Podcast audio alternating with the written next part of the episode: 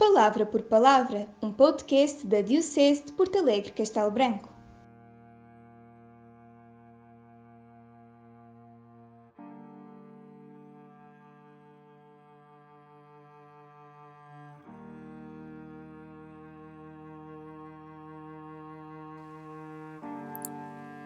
Hoje vou terminar eh, as respostas às perguntas que, que os casais me fizeram e que estou a procurar responder nos dias 19 de cada mês, este dia dedicado a São José e que a Pastoral da Família tem como um dia marcante ao longo do mês. E assim, eh, hoje respondo às perguntas que o casal Silvia e Virgílio Ricardo fizeram. E a primeira pergunta que eles colocam é a seguinte: Na exortação apostólica pós-sinodal Amoris Laetitia, ainda é válida a doutrina da encíclica Veritatis Splendor de São João Paulo II, baseada na Sagrada Escritura e na tradição da Igreja, sobre a existência de normas morais absolutas que valem sem exceção e que proíbem atos intrinsecamente maus? Para esta pergunta, eu respondo com o mesmo concílio. E, e tenho, e, e tenho que dizer que sim, a doutrina da Veritatis Splendor continua de pé. É a doutrina da Igreja. Há atos intrinsecamente maus, sempre considerados como tais na tradição da Igreja. A linguagem eh, usada os métodos para fazer passar a mensagem de facto podem mudar, mas a doutrina permanece.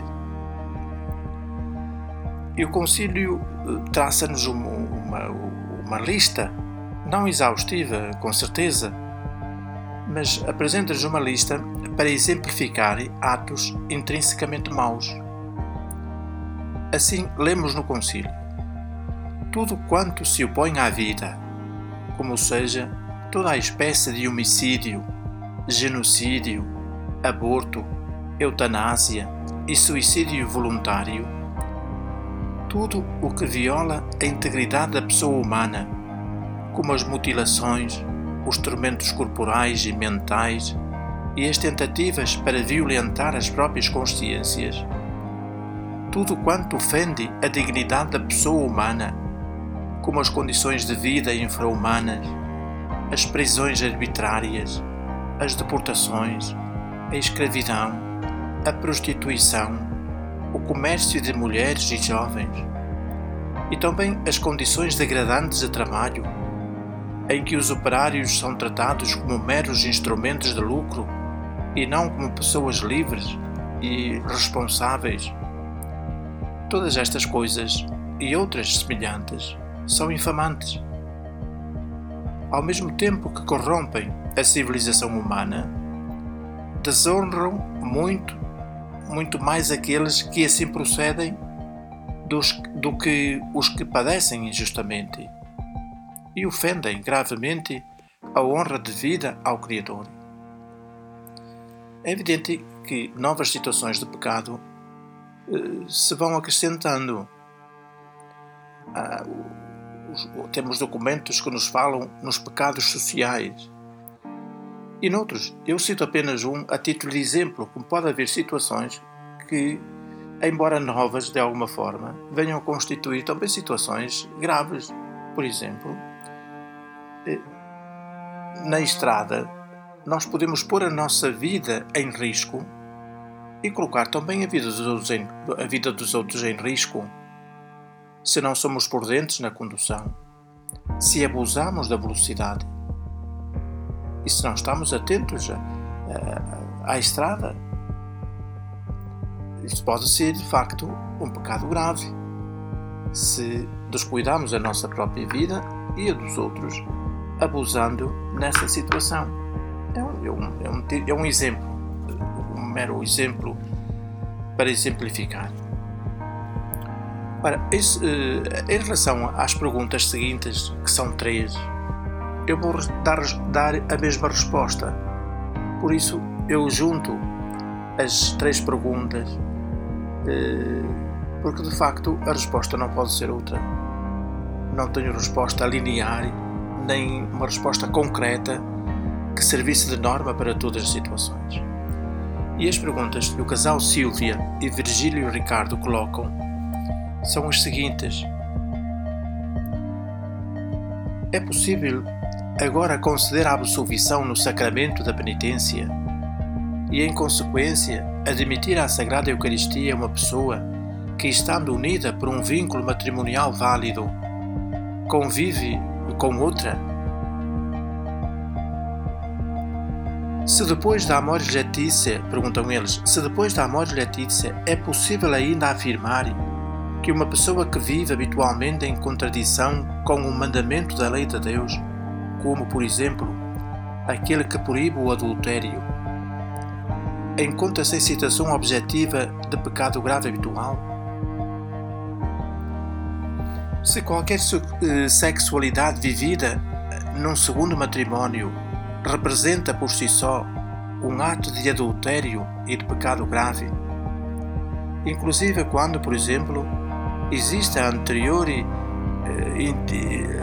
íntima comunidade de vida e de amor?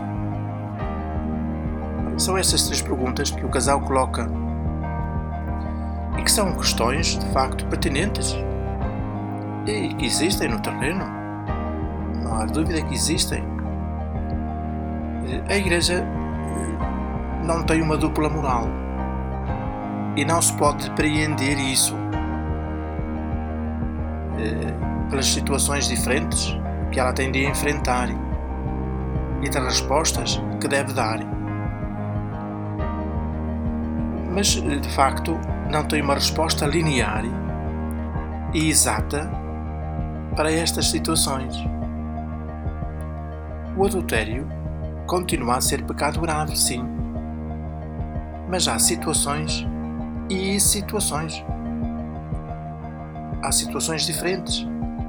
Cada caso é cada caso. E nenhum caso se pode comparar ao outro para tirar iguais ilações e as pessoas eh, eh, temos muito esta tendência de nos comparar aos outros. Se aquele pode na mesma situação, porque não posso eu? As situações podem não ser iguais e não serão iguais. Como lemos no Catecismo da Igreja Católica e na exortação Amoris Letícia, um juízo negativo sobre uma situação objetiva não implica um juízo sobre a imputabilidade ou a culpabilidade da pessoa envolvida. Por isso, é que o Papa Francisco pede que haja discernimento com seriedade e em consciência. E todo o capítulo 8 da Amoris Laetitia procura fazer compreender isso. Eu próprio já publiquei uma carta pastoral para ajudar a que as pessoas nessa situação façam esse discernimento. E esse discernimento é um processo gradual, é um processo dinâmico, é um processo que deve ser acompanhado. Embora ninguém, nenhuma pessoa que está a acompanhar este processo, pode decidir pela consciência da pessoa que é acompanhada e que está nessa situação. A pessoa é que tem que decidir o acompanhante é apenas para ir apresentando as situações, elucidando, esclarecendo, mas a decisão é uma decisão de consciência da própria pessoa. E numa situação destas, há pessoas que são de facto culpadas por essa situação ter acontecido e há pessoas que são inocentes. Não há situações iguais. As situações são diferentes. E é isto que nós temos que ter em conta. E é para isso que serve o discernimento. Se as situações fossem todas iguais, poderia existir uma norma geral para todos. Portanto, nestes casos aplica-se isto. Mas não é assim. Não pode ser assim. Por isso, eh, a resposta a estas perguntas eh, é sempre. nunca satisfaz. Porque as pessoas, de facto, gostariam de ver respostas concretas, que não há. O discernimento é para isto. E é dentro desta destas orientações que o Papa Francisco propõe que nós temos de caminhar em igreja. Acabou de ouvir palavra por palavra. Ouça mais em www.portalegre-castelbranco.pt